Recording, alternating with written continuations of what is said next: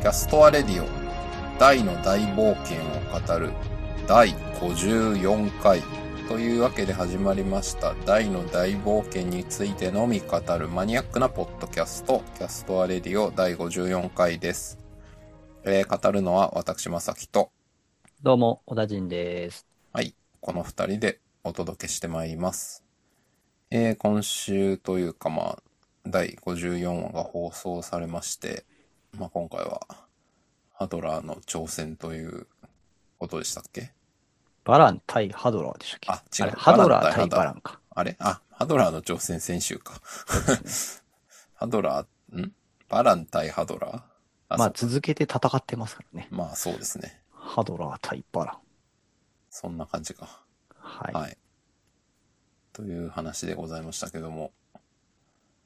えー、そうですね。まあ、僕は、はい、感想はいつものごとく、週刊ダイログにまとめてるんですけど、はい。まあ、なんか、えーそこに書いたことはあんまり別にアニメだからっていう話はそんなに書いてなかったので、 はい。そんなに、あれなんですけどね、僕は。うん。僕でも、まさきさんのダイログ読んで、はい。なんて言うんでしょうね。こう、大のその勇者としての役割をこう自覚していく感じと、はい。そのポップという分かりやすい少年漫画主人公キャラ的な描き方との、なんかそこのこう、解説読んでいて、ふむふむ確かになるほどと思って読みましたよ。なるほど。うん。いや、僕もね、つい最近まで気づかなかったですね。 そう、そんなにあんまり思ってなかったんですけど。うん。いや、ね言われてみるとあのね、ハドラーの言った、死を倒された恨みを晴らしたくはないのかって、あれか、だいぶ空振りするセリフじゃないですか。そうなんですよね。全然刺さってないわけですよ。そうそうそう。なんかね、そこがね、結構ね、原作読んでても、やっぱなんかそんなにこう、気づかなかったけど、やっぱこう、アニメで聞いてるとちょっとこう、また聞こえ方変わってきたなって感じですかね。まあ確かに、それはね、過去何回か話してますけど、それありますね。同じシーンでもアニメになると全然なんか印象が違う。そうそうそうそうそう。それはね、やっぱりね、思いますね。そう。それ言うと、あの、回想シーンとかね、ちょっとね、ああの、まさきさんも、これは泣かしにかかってきてるみたいなの書いてましたね、確あかねの。、54話の最後の方ですね。バランが、大がちっちゃい時の回想そうもうね、僕もラリフォーマーの前あたりからですかね、ラリフォーマーかぐらいからですかね、もうね、もう涙こらえるの必死でしたよ。ああ。いや、僕は普通に涙を流しながら一人で見てましたけど。僕ね、 その、ほら、あの、僕ね、この直前にうちの妻がですね、はい。あの、土曜日普通に家族がいるとこで見てて、まあ、妻も横で聞いてたんですよね、流れてるのを。はい。したらですね、あの、このシーンの前にうちの妻がね、はい。あの、突如、話長えなって言ってきたんですよ。ええいや、なんかほら、その、ここって対決、まあ、今回はハドラー対バランっていうタイトルになってるぐらいですから、まあ、対決シーンじゃないですか。バトルシーンじゃないですか。はい。なんかね、バトルシーンなのに、全然戦わねえな、こいつらっていう、 こう、ツッコミをうちの妻が入れてきまして、タジンさんの奥さん、先週かなんかのヒュンケルと厳しいですね。そうなんですよね。めっちゃ厳しいな。なんかほら、あの、めっちゃ喋るじゃないですか。まあまあまあ。バトルもしないでずっと喋ってますけど。ダイとバランも、こう、思念派で喋り続けて、その間、ハドラーずっと待ってるじゃないですか。そうそう、待っててくれるんですよ。えっと、あのほら、ギガブレイク打つシーンがすでにもう待ってるじゃないですか。はいはい。その後のこの、お父さんと息子のラリフォーマン関係のこのやりとりの時も、はいはハドラーってほら、やろうと思えば攻撃できるじゃないですかい。。できますね。でも待ってるじゃないですか。いや、もう待ってますよ。めっちゃ待ってますよ、この時のハドラー。ねもうなんかね、 うちの妻はね、ちょっともう、なんかこう、許せなかったらしいですね、その待ちっぷりに。いや、いいじゃないです か。いいいやシだかーらンなんだから。そうもうだから、僕とかね、子供たちは、なんかもうそこを込みで楽しんで見てるんですけど、はいはい。なんかもう、前にもね、言われたんですよね。妻にね、その、どこの喋りが多いな、この漫画、みたいな。うん、まあ、どこのシーンかなわかんないけど、まあまあ。そう。なんか、戦ってる時に待ちすぎだろ、みたいな話はね、前も言ってて、厳しいな。そう。で、今回もすごい出てきたんでね、なんかスパッと言われて、あの、こう、感動のシーンって僕はもう分かってるから、こう、すごいそれをこう浸って見てたんですけど、その一言がこう、パーンと入ってきたことによってね、ちょっとね、あの、感動がちょっとしらけるっていうね。現実に引き戻される。いやーそうなんですよ。いやちょっとね、だから、あの、もう一回一人で見直さないとなと思ってて、はいーまだ見直せてなかったんで。ね、はい。ちょっと見直しをしようかなと思います、僕は。まあね。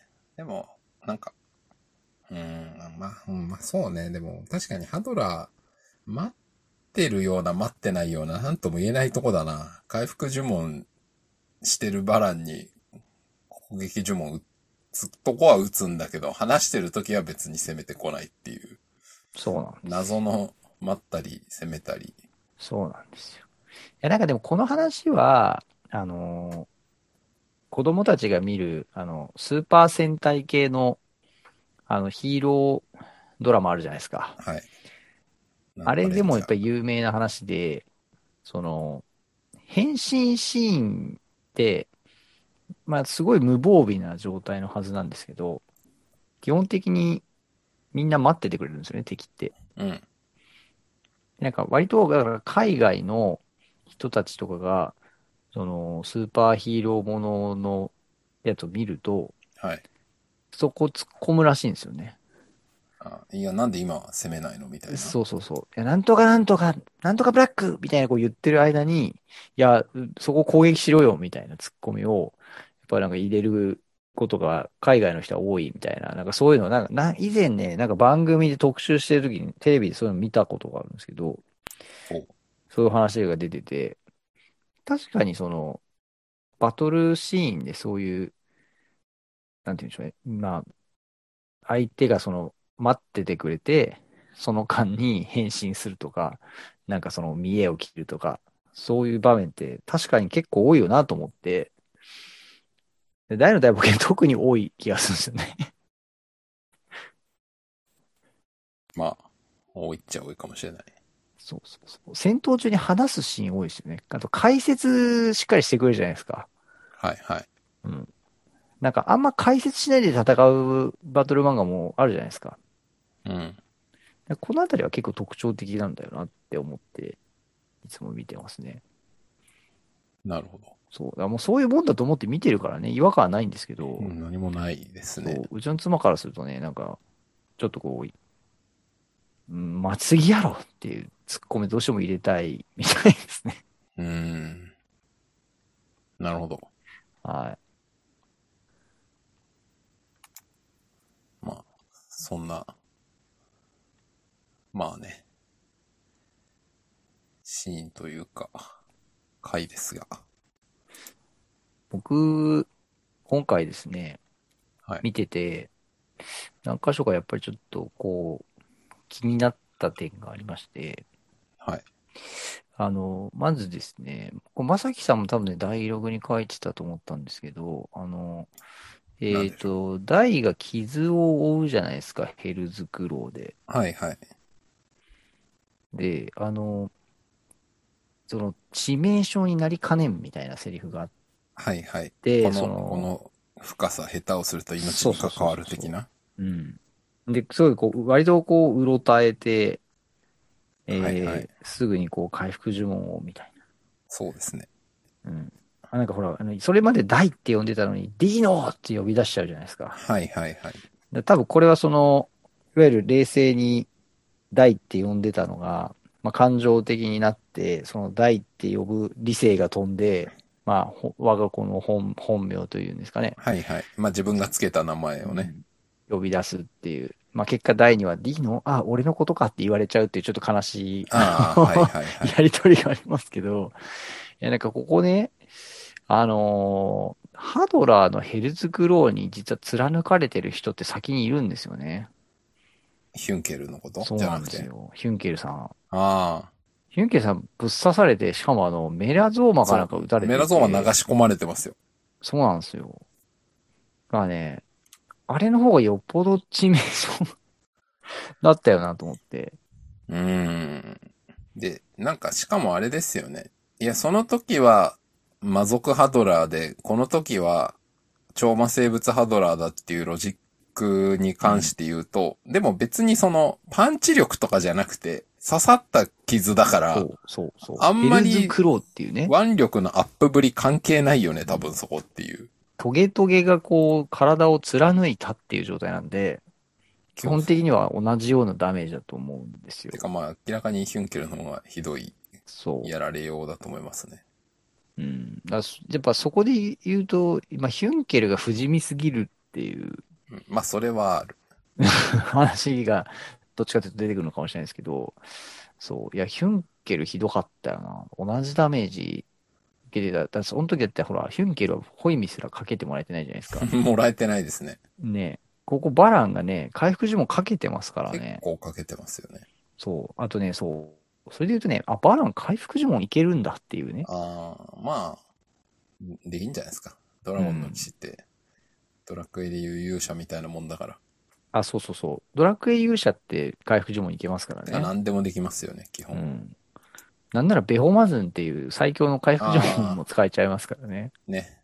ありますよね。うん。そういう意味ではまあ、間違っちゃないんですけど、ラリーホーマーとかもね、使えたりするのもね。そう。でもね、やっぱ、あそこのシーンは、いや、なんかこう、まあ今回全体を通して見てて、やっぱ思ったのは、その、まあバランがもう完全にお父さんだなっていうね。うん、そうですね。うん。もう今みたいなシーンもそうだし、あの、剣の腕の話、ダイアログにまさきさんも書いてたとあ思あ、うんはいですはけい。そど、んなに剣の腕あんた高かったっけみたいな。そうそうそう。ハドラーの首を跳ねるのは俺しかできないみたいな。はいはい。確かにあのドラゴニックオーラの量は大人のバランの方がはい、はい。量がい。多いっていうのはなんかなんとなくわかる気がするんですようね。んうん。でもその、剣の腕の話は、まあ正直ほぼ互角って言ってる、そうですね大差ない威力を、繰り出しているっていう話がありますからね。うん。なんなら、その、なんていうんですかね、あの、アマン流刀殺法っていう、まあ一つのその、はいはい。剣術というか、剣流術派ををね、ね、そうそうそ一応極めてるう、うん。台の方が大上なんじゃねの方ってがいう上。なんじゃねみたいなね。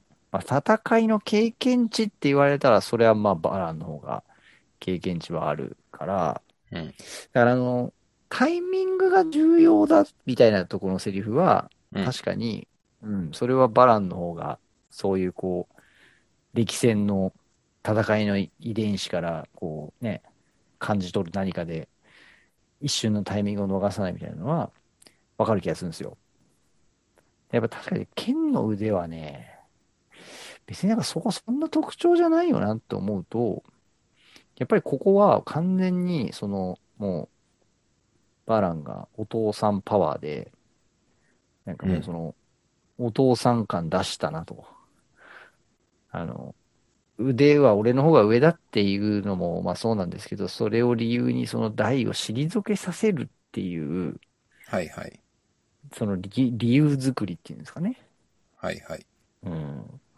第二、第、どうあっても第二をこの黒の子の爆発に巻き込みたくなかったっていうね。まあそういうことですようね。ん。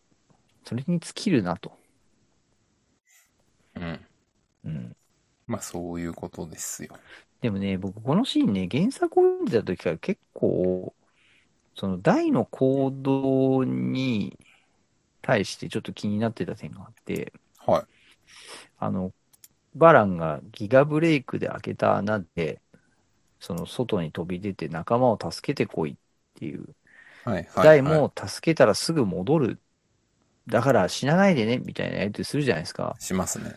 そう。でもね、ここね、その、えー、ハドラーとバランがその、超魔爆炎波と、はいはい。ギャブレイク、その正面衝突するぞってなるところで、えっ、と、アマゾンプライムさんでいきますと、9, 分、えー、49秒ぐらいで、ダイが一回上空にふわっと行くんですけど、はいはい。この時点でダイは、その、空を、空の方に向かってこう、視線を向けてなくて、はいは完全にその、ぶ激突の行方を見守る姿勢で上空に上がるんですよねい。。まあそうですね。はい。で、ギガブレイク、超和ワグエン派ってこうなって、あの、ドラゴンファングでブサッとして終わりだ。ギガブレイクって言ったときに、この時に、ダイは一回あの、10分6秒の時に、あの、もうちょっと上の方まで行ってるんですけど、もうこう、なんて言うんでしょうね。明らかになんかそのと飛び出そうっていう勢いじゃない感じなんですよはね。いはいはい。そうですね。うん。で、うんき、き、切ったってこう振り向いちゃうんですよね、しかも。はいはいはい。ですね。そう。いや、で、ここってね、その、この後に黒のコアの爆発がうん。控えてるわけですから、うん。その、ダイは躊躇せず、さっさと仲間のとこに行って、うん仲間たちを避難させるべきじゃないですか。うーん。なるほど。うん。いや、その、ドラゴニッククラで爆発は抑えるとはいうものの、はいそ。れでもその、どうなるかわかんないからこそ仲間たちを逃がしてこいっていうのが、この作戦じゃないですか。まあそうですね。うん。だからその、いまあそれで言うと、この大が勇者というね、役割認識のもとに、ここで行動しようと思ったら、なんかそんな振り向いてる場合じゃなく、さっさと仲間のとこに行って、さっさとこう助けてきて、まあさっさと戻ってくる方が、勇者という役割の、なんか、ま、を全うする感じだと思うんですよね。ほう。でもここをやっぱり飛び出さずに、切ったっていうこう、振り返りっていうこのシーンで、しかも、あーって言ってこう、止まるじゃないですか。切れてない様子を見て。はいはい。でなんか危ないって戻ってくるっていうね。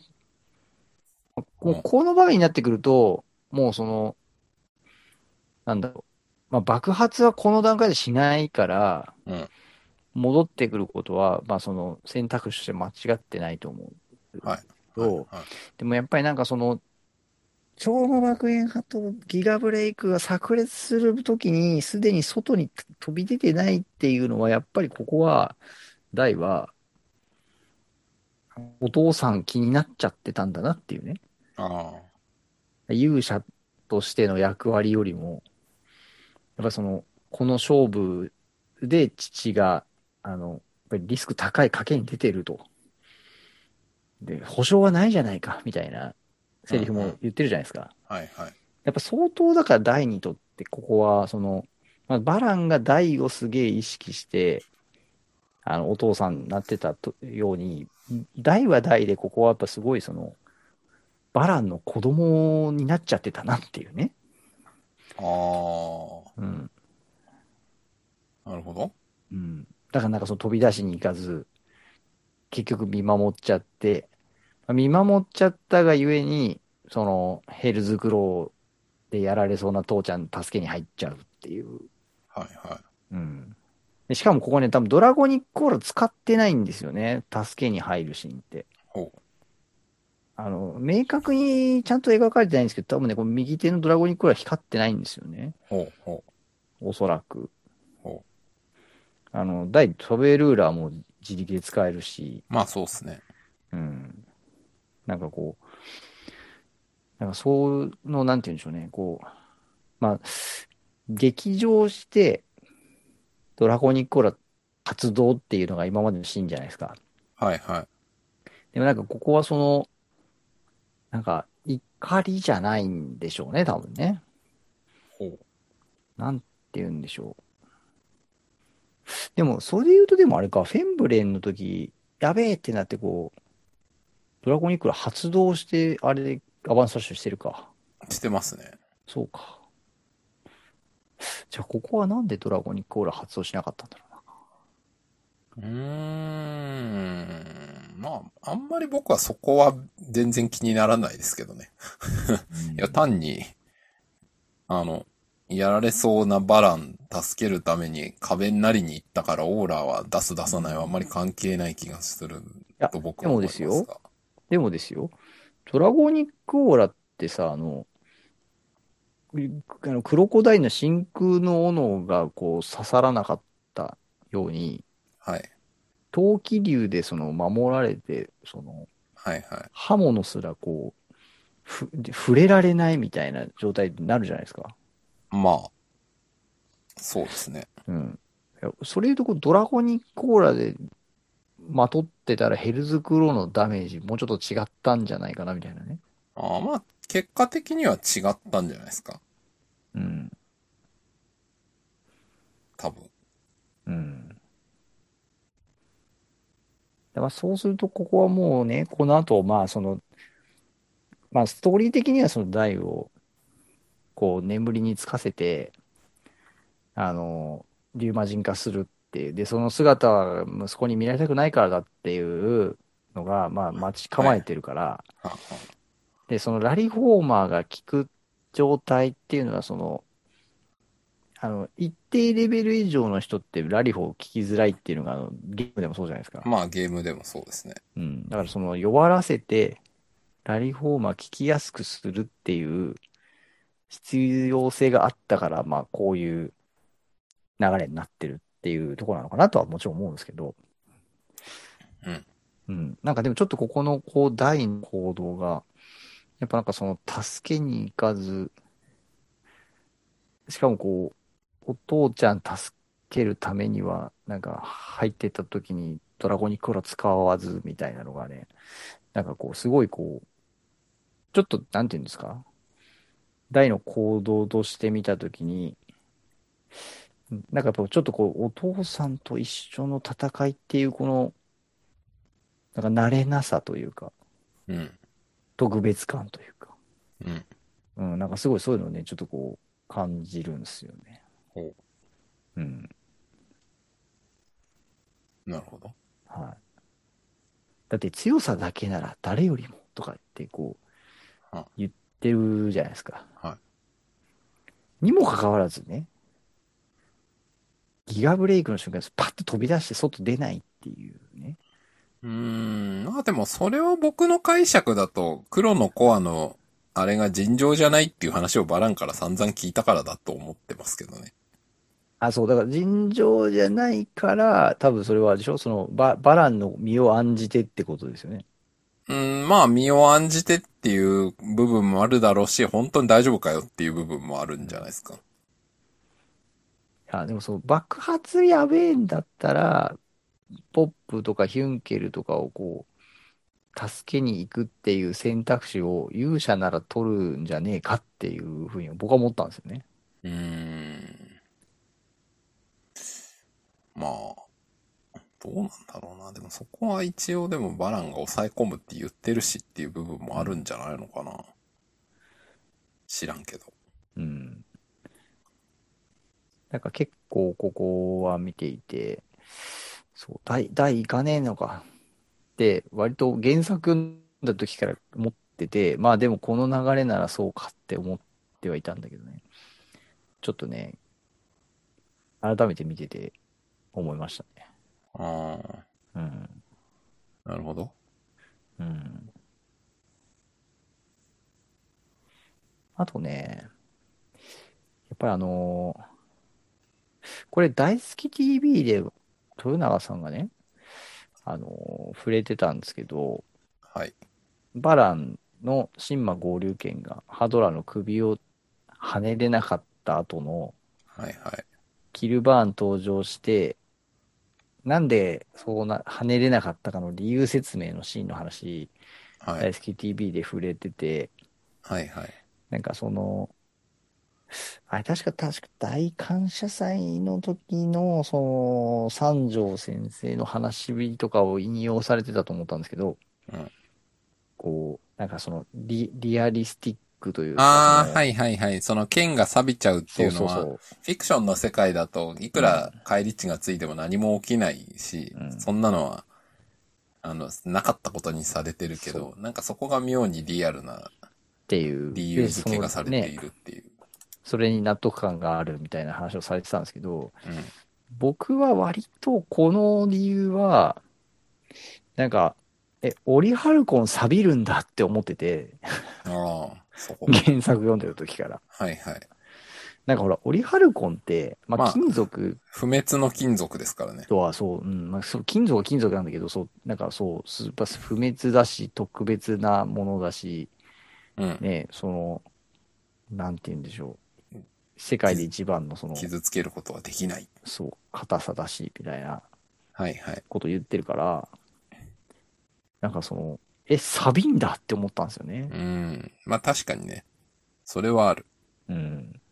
いや、魔界のマグマと同じ成分だから、なんかそう、うんただの血じゃないのはそうだし、うん。そう、ちょ、温度は超高熱で強い酸をも含んでいる。はいはい。っ熱と酸に弱いのか、オリハルコン。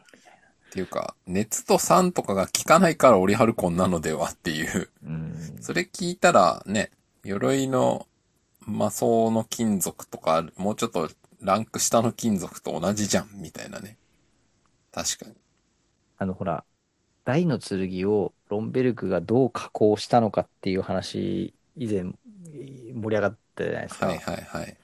で、ほら、その熱でやられるんだったら、その、まあ、で、その、加工するときも当然ね、まあ、熱、炉にぶち込んでるんで、まあはいはいはい熱を受けて変、変形する、まあ、金属なのは間違いないと思うんですけど、まあそうですね。そうですね。うん。でもなんかその、超高熱のものがその、一瞬付着して、なんかそんな切れ味に影響、ど、どのぐらい出るんだみたいなね。う腐ー食っん。て言ってるんでね。確かにね。魔界のマグマとロンベルクの炉の温度どっちが高いんだうーん。それは若干思いますね。魔界のマグマはそんなにすごいのかっていうそう謎はありますね。なんか、オリハルコンの剣って、そんなに、さ、なんか腐食しちゃうんだっていうのは結構ショックでしたね。僕はこれ原作読んだ時。まあ、でも、魔界のマグマ相当、なんか、地上の炎とかマグマとは違う。あの、僕は今、悠々白書 の、あの、遠札黒竜を思い出してましたけど、はい魔界の炎を召喚するっていう、はい人間界の炎とはどうもランクが違うらしいっていう話がありましたけありどま、したね。結構近いんじゃないですか。うん魔界の炎は、 レベルが違うんじゃないですか。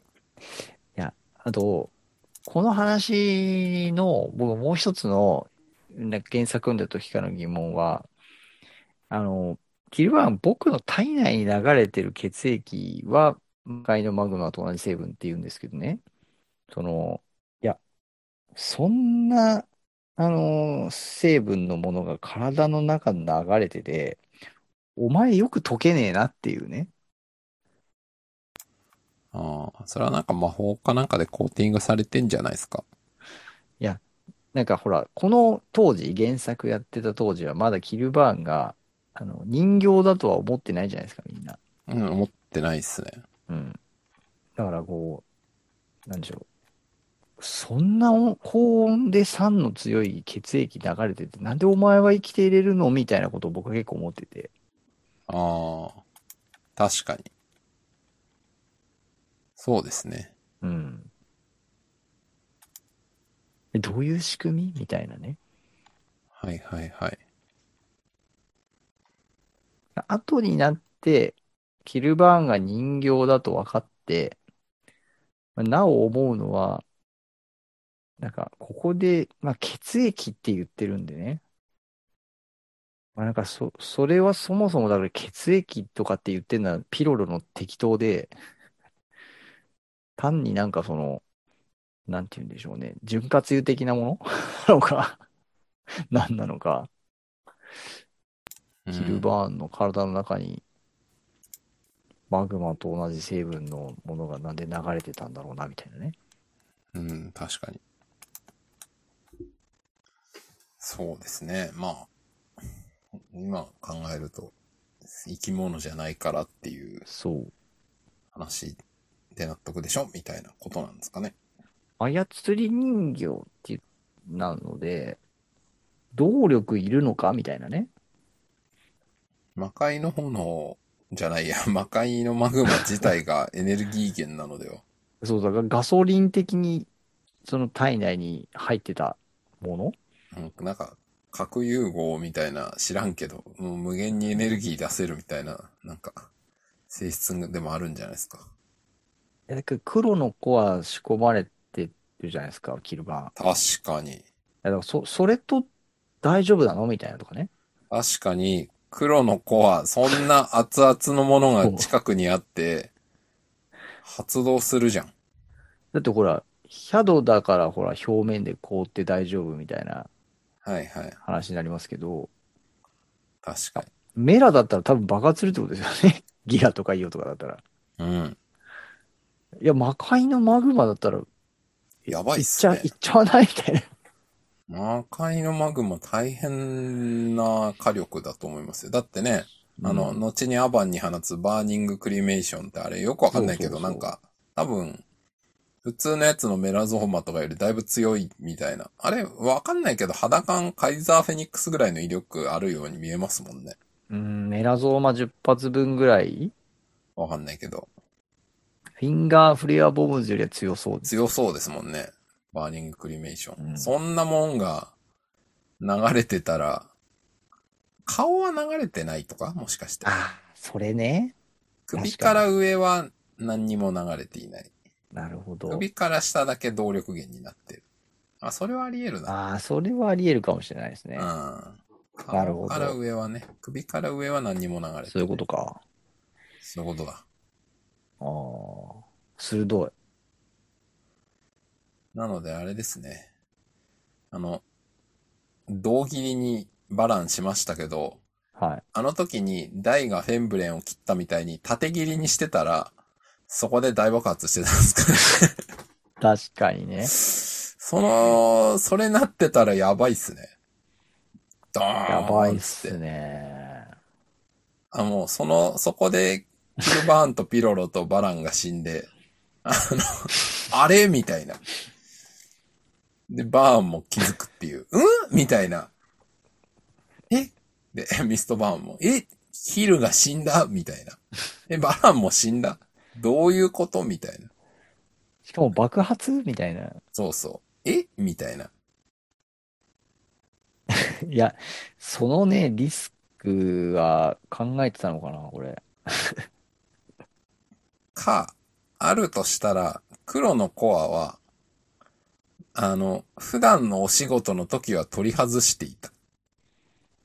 ああ、なるほど。あと僕ちょっと思ってたのは、キルバーンの黒のコアは、あの、アバンにやられるじゃないですか。はいはい。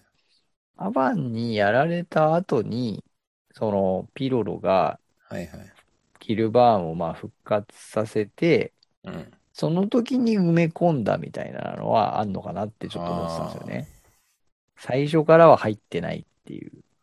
まあ、だって常にね、そんなもんあったらピロロ自身だって死ぬ可能性すごい高い から、そうそうそう。彼の性格からしたらそれはありえない気がするから、なんか時と場合に応じて付け外ししてたのかもしれないですね。うん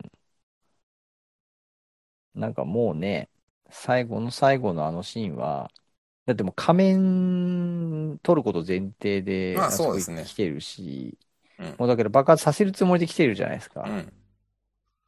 まあ調子こいて種明かししたせいでうんピロロ死ぬんですけどね。そう。だから、そうなんですよね。だから、そう、今、今まさきさんが言う通り、そ、そんなリスクを常に背負いながら、ずっといるのは、さすがに精神衛生上良くないから。うん。でしょうね。ピロロもやばいでしょうね。おそらく、やっぱ、付け外ししてるのか。うん、付け外しか、あの最後に埋め込んだか、なるほど。なんじゃないですかね。きっとね。そういうことか。うん。あれですね。バランの剣が錆びないようにするためには、今の我々の話が正しいとすると、首から上に流れてないとしたら、キルバーンの首だけその時にペチって跳ねればよかったんですね。胴切りにしないでね。ああ、確かにね。あ、後にアバンがやるように。やりますね。首だけスポーンってやって、そしたら、この、ここの時に、ハドラーの首がこれで飛んでいて、はい。その後、バランが、リューマ人にはならないけど、オーラ全部出して、抑え込んで、まあ多分死んで、みたいな。 そういう話だったってことでしょうかね。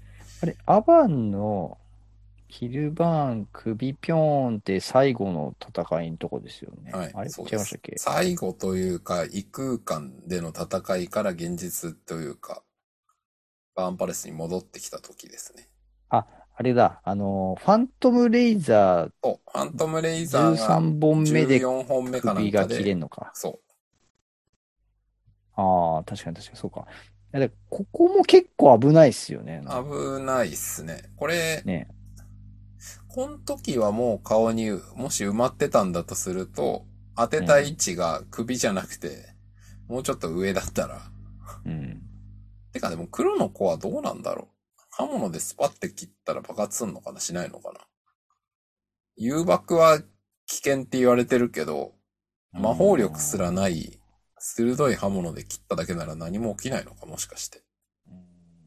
どうなんだろ。でもそんなんだったらあれですよね。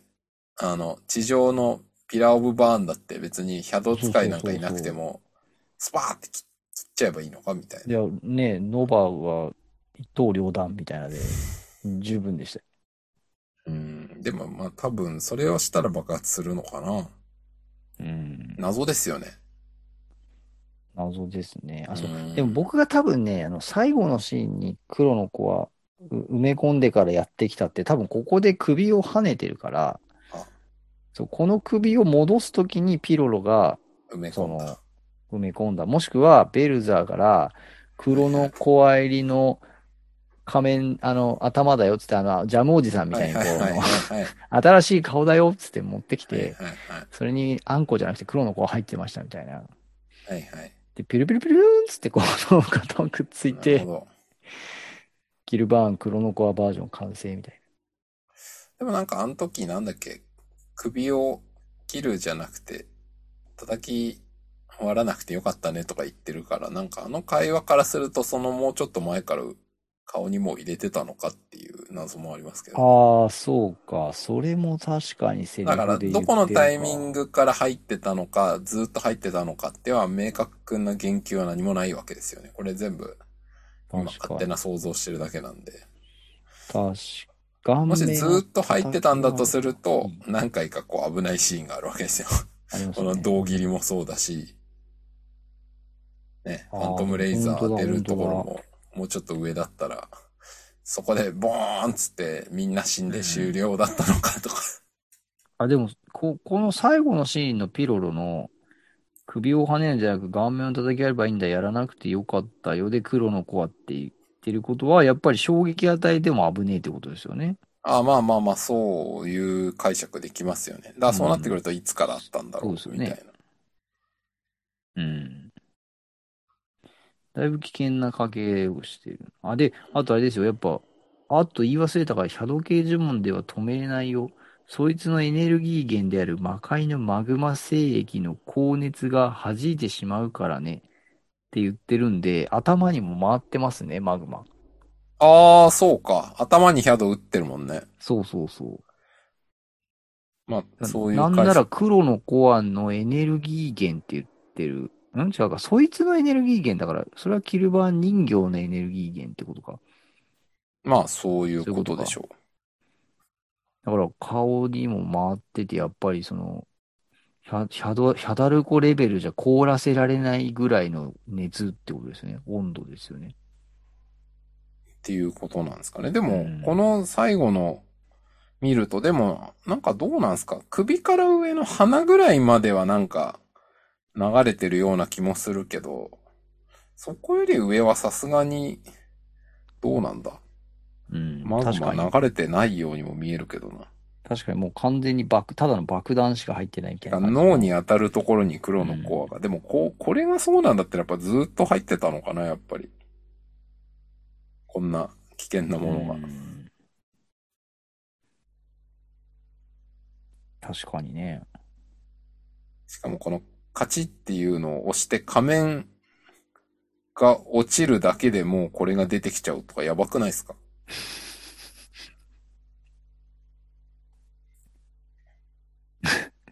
よくよく見るとこれすごい作りですね。こんな作りでいいのかっていう。ね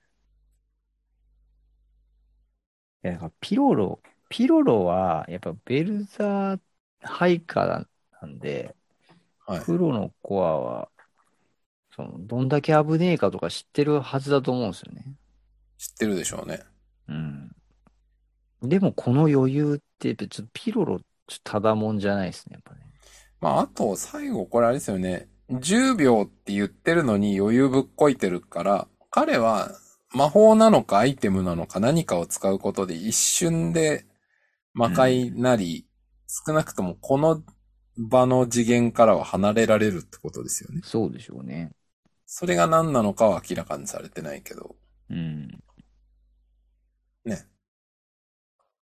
だって、ね。まあ、無そう、人そのう。荒野になってからまた遊びに来るよ。って言って逃げようとしたところ、あの、フェザーで動き止められるっていう。で、戦火烈光剣をぶち込まれて死ぬっていう。うん。いやーまあ、これ、あれですよね。でもいや、これあれだよな。なんかもう完全に今回と関係ない最終回の話をもうなぜかしてますけ ど、まあいいや、最終回や多分あの、いろいろ話したいことがあって、こんなこと突っ込まないかもしれないから今話しとく と。これでも僕ずっとおかしいと思ってたのは、こいつが爆発して、近所の1本が爆発したら残りの6本も爆発するだろうっていう、あ、5本か。それみんな思ってたんじゃないのっていう。うん。ね。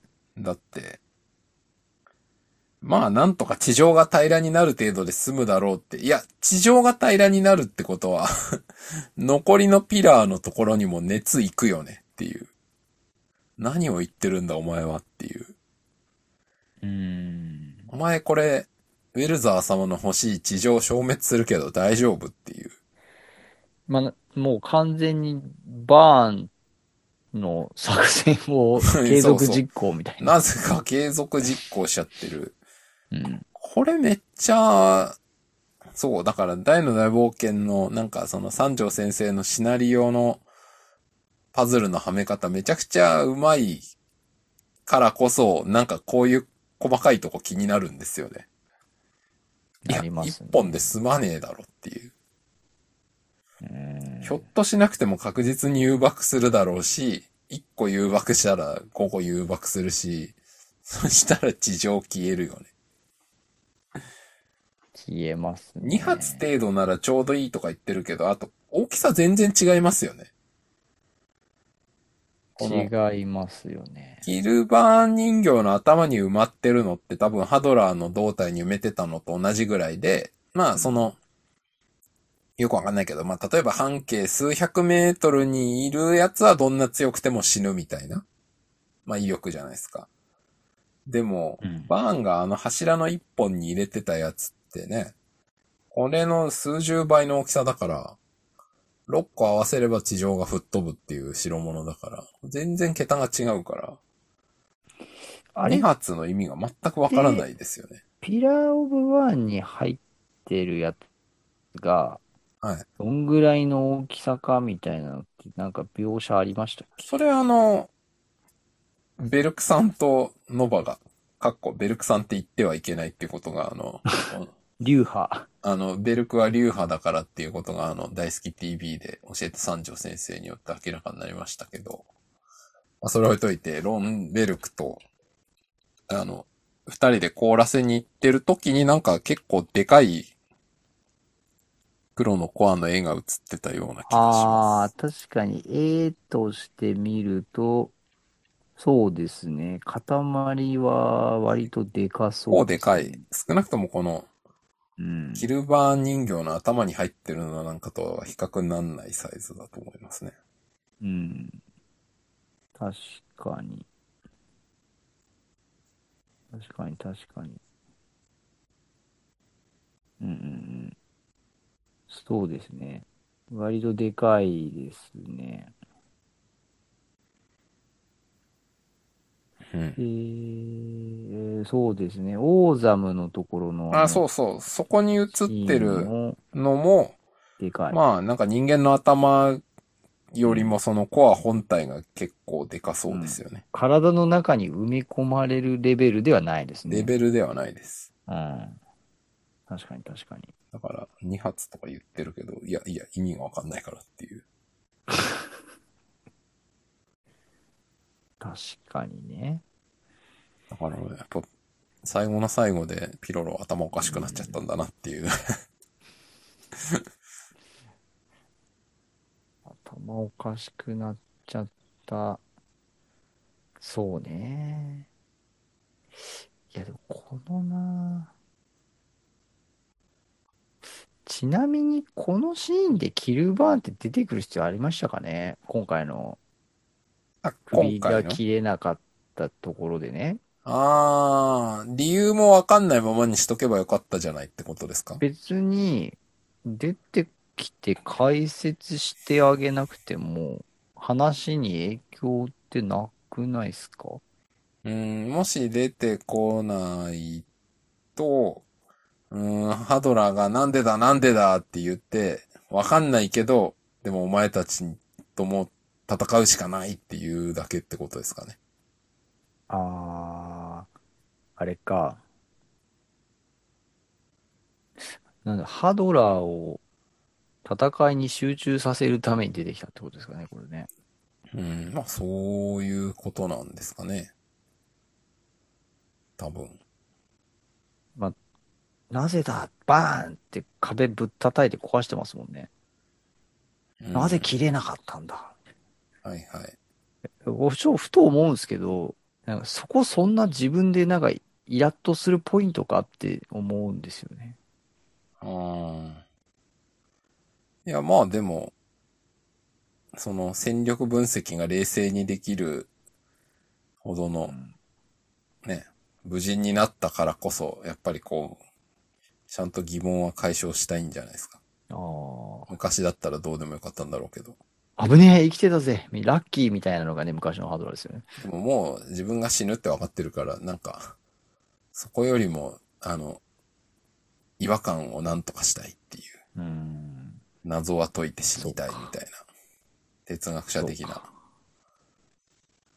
まあ、それで言ったら、まあ、キルバーンが出てくることが一番謎の解明にはなる。かつ、この、やっぱあれか、キルバーンが煽りを入れるから、まあ、この煽り、煽りが大事なんだな、多分な、やっぱな。うーん。まあそうですね。まあまあ、小田人さんが言う通り、ハドラーの、を疑問に思わせないで、バランにちゃんとぶつけるためっていうことなんじゃないんですかね。うん。まあ一応この時点ではバーンの部下っていう、テイストはバーンとミストバーンに見せなきゃいけないんで。俺とって死神のこぼれで勝ちたくはない。だが、お前たちが万全の体制になるのを待ってやれないのも事実だ。今更手加減などせんぞって言って、そこからまたバトルシーン入りますからね。でもなこれよく考えるとなんで万全の体制になるの待ってあげられないんですかね。やっぱあのその黒のコアによる体の侵食っていう話なんじゃないですかああ、まあそうなんですけど、なんかこのバランが第二回復呪文かけ終わるぐらいまで待ってばいいじゃないですか。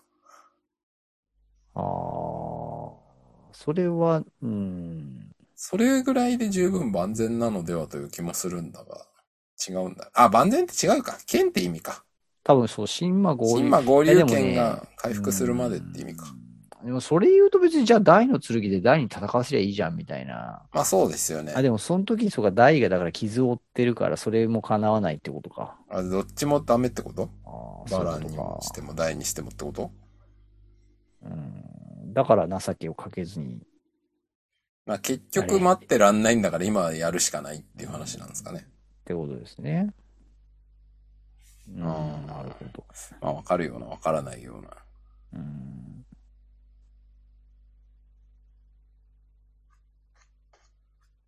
なるほどな。俺はこの戦いを伸ばすことはできんと、原作では言ってますから。あちなみに今回今、その漫画読んでて思ったけど、はい。じいちゃんが兵士に語るシーンとかフルカットでしたね。いや、だからやっぱあれですよ、ほら、今回アニメでは、あの、お月の兵士たちはいない体じゃないですか。あ、そうかそうか。お月の兵士なる存在フルカットでしたそもうんね。そうそう。そそううだそうだそうそ思う。い出だしたから逆に言うと、そこをちゃんと貫いてますよね。うん、確かに。だから、整合性ちゃんと取ってますよね。うん。ここであの、お月の兵士出てきたら、わあ、ミスやっちゃったっていう、いつから、いつから、いた、いた、みたいな話になっちゃうはんいだはよね。い、なっちゃいますね。誰この人みたいな。うん。まあ、結果、ブラスの出番激減っていうね。そうそうそう。これはね、いやー、でもあれだね。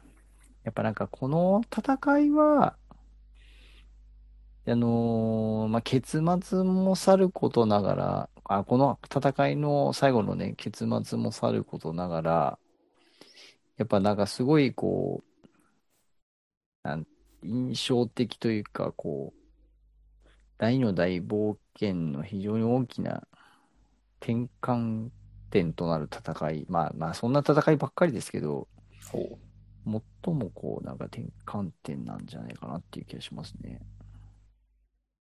う。なるほど。うん。転換点うん。なんだろう、こう。まあ、バランとダイが組んで戦うっていううん。状況にありながら、はい。うん、これ結局ほとんど組んで戦ってないんですよね。まあ、そうですね。うん。で、ハドラーはハドラーで、その、追い込みかけて、ここで待ち受けて、戦えて、で、なんだろう、こう、うーん、な、なんかちょっと今僕の中でちょっとうまいこと言語ができてこないんですけど、なんつったらいいんだろうほう。うーん。なんか、この後、はい。大たちの、その、うん。えー戦う相手が明確にバーンになると思うんですよね。まあ、そうですね。ここまではハドラーが出てきくることが多いですからね。まだその、バーンって存在は分かってるけど、まあ、そう大たちはそれを見たことも見たなこいとがないし、その、なんて言うんでしょうね。割とこうなんかそのリアリティが、戦う相手としてのリアリティがまだない感じっていうか、まあ、ここそうですね。聞いて、例えば深淵祈団をまずはうん。やっつけてとか、うんハドラーを倒してとか、そうですね。なんかそういうね、やっぱ矛先で向いてたものが、この後にまあバーン出てきてバーンと戦ってってなったとこからはもうバーン打倒じゃないですか。はいはい。ななんかそういう意味でこう、あの、まあドラクエのゲームで出されるならば、はい。まあだからそのドラクエ3とかだったらその、まあバラモス倒し終わるみたいなのがここですよね。ああ、なるほど。はいはい。まあ実際にハドラーは死なないし、まあまあ。うん、倒れないけど、なんか、明確にその勇者一行の戦う相手が変わるみたいああ、なるほどね。な。うん。うーん。まあ、そうね。まあまあ、やっぱそういうことになるのかな。うん、で、そこでこうね、親子で、親子の様子をすごい強めに描いた戦いの中で、あの、うん親子が別れるっていうはい。結末にもなりますしね。ああ、そうですね。うんで、結果、この後、ダイがその真のドラゴンの騎士として覚醒するっていうところにも、ここの話がつながるし、まあ、そうですね。うん、ハドラーの最後の戦いもここからの流れでうん。いきますし、うん、やっぱなんかこう、非常になんか大きなポイントだなっていう気がして見てますね、僕はね。あーうんはい。いやー、そうっすね。うん。まあ、僕はあの、ダイログに書いてるんですけど、まあでも、はい。バランは、ここでようやくちゃんと自分で戦う理由とか守るものっていうのがようやくちゃんと意識できるんで、まあ、こっから死ぬけど、バランは良かったんじゃないのっていううんうんうん。ことだなっていうふうに僕は理解してますね。なんか、最後に人として死ぬじゃないけど、そうそう。まあそのね、ヒュンケルのくれたチャンスというか、はいチャンスって言うと変か。ヒュンケルによまあまって、まあ目覚めさせられたというか、あ、はいはい。うん。それによっそうでて、ここでね、いい、いいはいはい生き方ができたと。そうですね。うん。まあ、なので、まあ、そういう感じ。まあ、まだバラン死んでないですが。 来週再来来週じゃ週ないでですすかか。ね。あな再ん来待てよ週ぐらいじゃないですか、きっと。ページ数をざっと次回多分足ねせ、ば黒のわか子はっていうタイトルなんですよ。るんじゃないですか。はいはいはい。 55話が。あー、次爆発するぐらいで終わるな、これうな。ーん、そう、多分そうだとそう思だないまミすスよト。、ミストバーン、新ミストバーンが顔出して、ピュってうん。魔法力放って、うん。ドーンってやっちゃうって感じですね。うん。多分そその辺で終わるこなまで行って、その次がバラン死死亡を、えー大魔王出てくる、そうですね。みたいなああ、そうな感りじまじゃすないねですか。ね。そうですね。はい。はい。かなと思いますい。やー、でしょう。いやー、ついにね。バーン、バーンも出てくるしね。いよいよね。新ミストバーンもそれはメラだ。みたいなやりとりがね。出てきますね。はい。伝説の名言が。そして、あれですか今回は、なんか、はい。公式さん、なんかお知らせ的なとか、いや、ほとんどないです。えー、あー、うーん、ちょっとだけありますね。うーん、いや、ほとんどないか。なんか V ジャンプ12月特大号、中役堀江さんのスペシャルインタビューもって書いてますけど。スペシャルインまあ、V ジャンプをいかんせん買ってないので、ちょっとコメントがしづらい。えーっと、はい。まあ、それ他ぐらいでにあすね。んまりニュースがない。だいぶニュースが停滞してますね。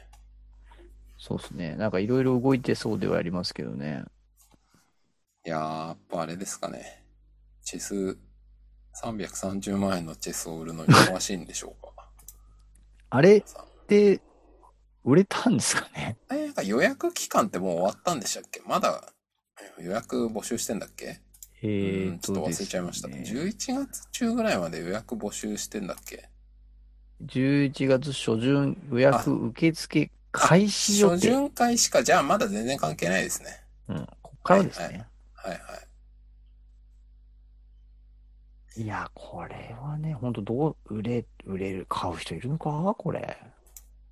これ、今僕、すごいことに気がついてしまった。あの、はい。公式サイトの記事の、そはのい、アニメ放送1周年記念大感謝祭でお披露目大魔王バーンの持つチェスゴマを再現したシルバー製チェス登場っていう記事があるんですけど、はい。それを今改めて読んでたら、なんと、記事の中にですね、大魔王バーンが持つオリハルコン製の32個のチェスゴマをって書いてあるんですよ。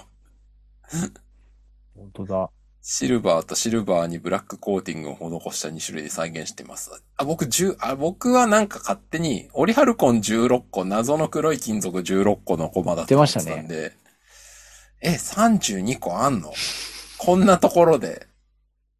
え、これ本当に公式ですかっていう。あ、でもこれ、確かこのグッズも、なんか、コーティングはシルバーとこうブラックと2色、2色に当然、チェスだから分けてましたよね。そうそう。でも両方はオリ、両方オリハルコンであると。この書き方そうですよね。オリハルコン製の32個のチェスゴマって書いてますから。言ってますね。え、じゃあなんで、マキシマム軍団は、ポーン7体で、ヒムは残り1体で、16個しか全部でチェスゴマが使われていなかったのか問題。ケチったんですかね、バーンが。まだ10、まだ残り半分いけたやろっていう話ですようーね。ん。ですよね。残り16個のコマを何も使わずバーンは死んでしまいましたね。なんか使やえっぱあなの、かったのにほら、バーンがオリハルコン消しちゃったんじゃないですか、やっぱ。あの、なんか、先週ぐらいの放送でしたっけあの、ブワってなんか魔法力かなんかで消滅させちゃうやつ。あれやっぱオリハルコン消してたのか。そういうことなんじゃないですか。ああ、じゃあなんか、手遊びで32個のうち結構な数消しちゃって、16個しか残んなかった。そうそう、やっちまったっつってこう、あ消しあ、まあちまっね、てた別ぜに、バーンの魔力なのか暗黒闘気力かだったら別に、オリハルコンのコマ程度なら消せるでしょうから、まあ別にうん。いいんでしょうけど。いやー、なんかもうちょっと使えばよかったのにっていう。それ言うと、ハドラー新鋭騎団って別に5体じゃなくてもよかったですよね。うん。そうですね。てか別に、ナイトとか二人いてもよかったそのうに。そうそう。ポン。うん。ケチったんですかね。5個で いいだろ、5個でみたいそうそうそう。いや、ほら、アークデーモンとかさ、ガーゴイルとかさ、な。はいはい。割といっぱいうようよいたじゃないですか。確かにね。あいつら A とか B とかそういう扱いでしたけど。で取り巻きもうちょっといてもよかったかもしれないですよね。うん、確かに。ヒム1号、ヒム2号みたいな。そう。ヒム1、ヒム2、ヒム3。うんやっぱでもそうするとあれなんですかね。組織としてバランスが悪くなるんですかね。みんな主張ばっかりして。 統制が取れない。やっぱ5人ぐらいが連携取れてちょうどいいみたいな。まあ、チームでバトルみたいな設定でいくと、まあ、そりゃそうですよね。大たち。ちと合わせると、十何人もいたらちょっとそうなりますよね。バランスが悪い。それは間違いないな。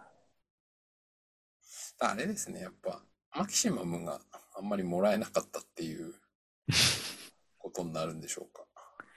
そうかもしれないですね。残りのチェスゴマがオリハルコンならどこに行ったのか問題。いやー、まあね。あわかりませんけど。あ、そういえば、まさきさん、あの、はい。オフィシャルファンブック僕予約しました。あ、まだ予約してない。まだできあるのかな、の、リスナーの方が、ヨドバシのオンラインストアでは、あ普の、通に買える。もう予約受付停止になってたっていうあコメンあトをされてー、アたんマゾンでと、かでも買えるのかなアマゾンは行きました。ああ、そう。はい。12月の3日金曜日発売おー予。定。まだ全然情報がないですけど、情報がないのに予約できたり、受は付い終了になってたり、むちゃくちゃですね。はい。もう、もうなんか、もう予約しちゃいました、もう。 買えなくなるの嫌だなと思って。あの、旧パーフェクトブックみたいなことになると困りますからね。そうそうそう。数が少なくて、釣り上がっちゃうみたいな。そう。まあ、情報が何もないのに、何が載ってるか も、どこにも見えないのに予約する。そして今僕 Amazon 見て思ったけど、あの、竜の紋章ボックス、はい。全然まだ Amazon で予約できるじゃん。え本当ですか予約受付中ってなってますよ、Amazon で見れば。え9月21で締め切りじゃなくないただいま予約受付中ですになってますよ。それはあれなんですかねなんかどっかでまとめ買いしたみたいなやつをこう。わかんない。なんか、なんかそれだったら、あの、9月下旬に悩んで、うーん、買おうってなったあの決定が、 アホらしいんでちょっと返してほしい。あ、本当なってますよね、全だ。う然。ん。受付中になってますね。なんか、なんか釈然としないな。ええこれはでもさ、おかしくないですかね。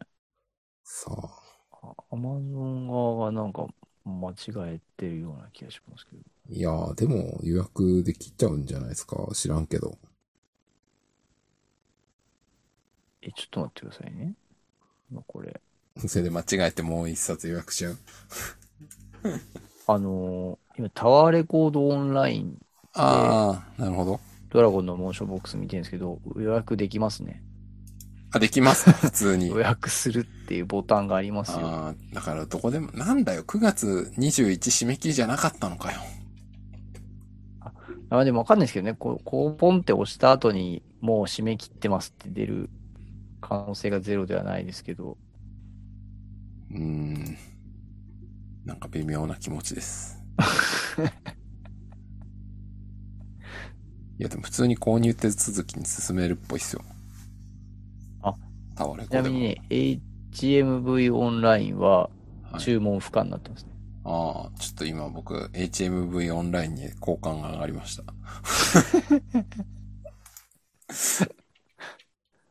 えー、アニメイトオンラインショップ予約受付中になってますね。ああ。うーん、まあ、何なんだこの違い大は。半はじゃあ予約受付中ってことですよね。どういうことやねん。なんだよ。あ一生懸命楽天ブックスはご注文できません。あ、楽天、偉い。 偉いのか。い面白い。その判断軸が面白い。や、なんかそこはちゃんと守ってほしい。えー、ツタヤ。あ、紀ノ国屋もダメだ。予約できない。タイヤは、これは取り扱いありませんになってますね。うん。うん。だからできるとこ、できないとこありますね。普段僕が使わないお店では大体できないです ね。 アマゾンとか使うところはなんかできちゃいますね。少々謎ないやー、謎ですね。対応状況ですけど。まあ、万が一これを聞いて、あ、予約してはなかったけど、予約しなきゃと思った人は余裕で買えそうなので、ご安心ください。そうですね。はい。ちなみに、あのーちょっと、絶絶対の大冒険の話はない、ちょっと話に、はい。ちょっとだけ触れていいですかどうぞ。あまあ、関係がない、全くないわけじゃないんですけどね。はい。あのーいや、僕、今、ワールドトリガーっていうジャンプアニメあはい。また始まりまして、第何期だか忘れてたけど、ああ、三なるほど。三期ちょっ目と、かま、間が空いてってやつですそかうね。そうそう、またやり出してて、まあ、あ見てるんですよ。先々週くらいからなんですけどは、あ、はあのですね、主人公、まあ主人公的に位置づけるキャラが4人いるんですけど、あ、そはい。のうちの1人がですね、なんとヒュンケルだったんですよ、声が。おいや、ちょっと僕全然それ、いや、もう前のシリーズから見てたんですけど、はい。正直全然気づいてなくて、ああ、なるほど。はいはい。いや、ちょっと今回その要は、あの、スタッフロールを見てて、はいええー、ってなって、 マジかと。なるほど。ちょっとね、衝撃でしたね。あの、全然わかんなかったんで、はい。びっくりいたしまして。でね、あとね、あの、えっと、前野さんもね、はい出てるんですよ。なるほど。でもね、正直ね、もう全然わかんないです。うーん。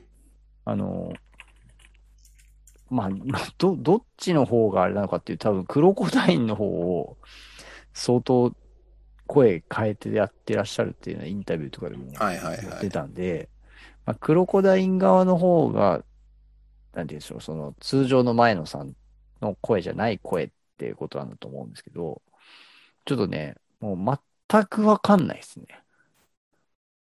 キャラクターの声聞いてても。 え、これ同一人物なんですかみたいな感じで。ちょっとね、驚きを隠せなかったですね。さすがですね。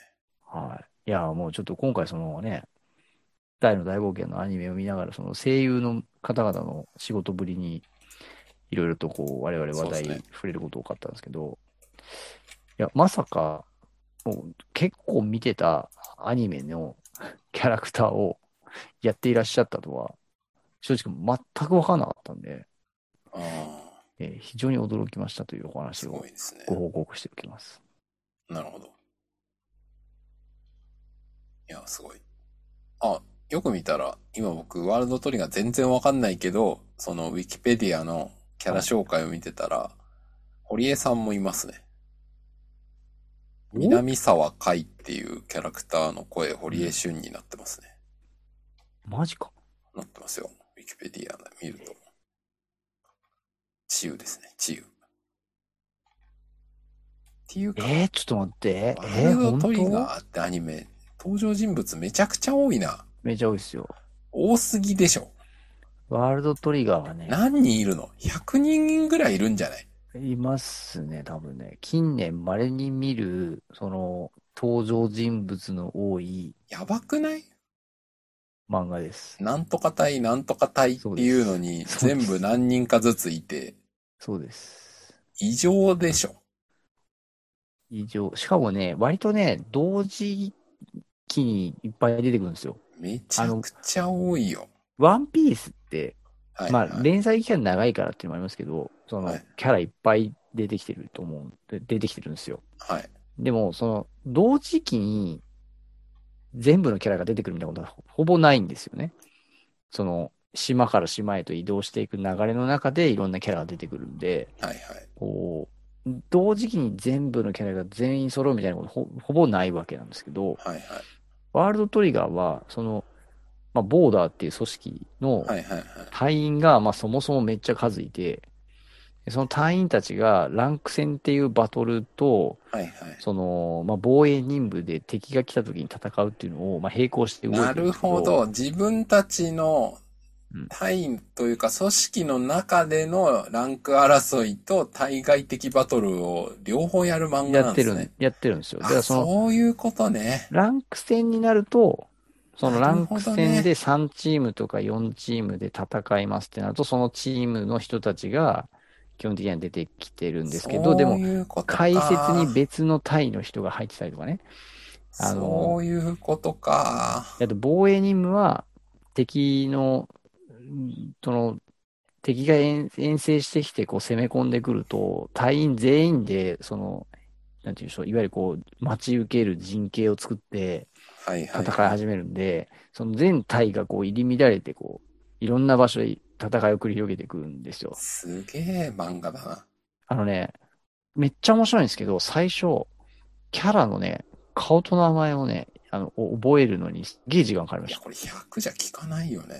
やばいな。めっちゃいます。だってその隊の中だけじゃなくて敵側もいるんでしょ。います、います。もちろん、もちろん、もちろんや。ばいいます、いじゃんま。す。よくこんな漫画描く気になったな。いや、ほんとね、この漫画はね、あの、作者、すごいですよ。そしてよくアニメ化する気になったな。うん。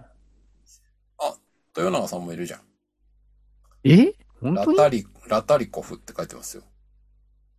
ラタえリコー、マジでフ声、豊永俊之がロープラ遠征部隊隊員17歳ってだ書いっててますよ。全然俺気づいてねえな。いや、すでに全然気すづでいてにない。大々、あ、桜井貴弘いますよ。ギーブって書いてある。アニメオリジナルキャラクター。ゼノ本と当にイリスを執拗に狙う青年。いや、わかりますよ、わかりますよ。いや全然気づいてないね、俺。もうすでに大々の声優さん5人か6人いますよ。いるね。いや、気づいてキなャいラわが多すぎるんじゃないすげえな。やばいね。このウィキペディアの長さ見てるだけでもう僕、愕然としてきたもん。 確かに。僕今初めてウィキペディア見てますけど、 これめっちゃ長いな、これ。びっ壮絶、なんかもう人のリストだけでも意味がわからない情報量になってますよ。くりするな、この長さ。やべえ、長いな。やばいですよ。っていうかもうなんか、他のジャンプ漫画アニメ化でも何でもいいですけど、今リアルタイムで動いてるやつの人たち、結局みんなワールドトリガー出てきてるんじゃないですか。キャラがそ多すぎてのぐらいいますね、これね。あ本当だ、豊永さん入ってるやん。ちょっと、後でちょっとアマプラで聞いてみよう。全然気づいてなかったわ。ちょっともう僕はこのエキペディアの長さを見てワールドトリガーは諦めました。ついていける気がしません。でねめっちゃ面白いですよ。いやー、ちょっと。あの、戦略性の高いこうバトルをやるんで、はい。そこはね、めっちゃ面白いですね。ちょっと、あの、すごい余力が出たらはい。見ます。あまりダイエットの大冒険と関係なくなったんですけど、終わりましょ そううでか。すね。 いはい。やありがとうございました。あはい。ではでは、今週もお聞きいただきましてありがとうございました。りがとうございます。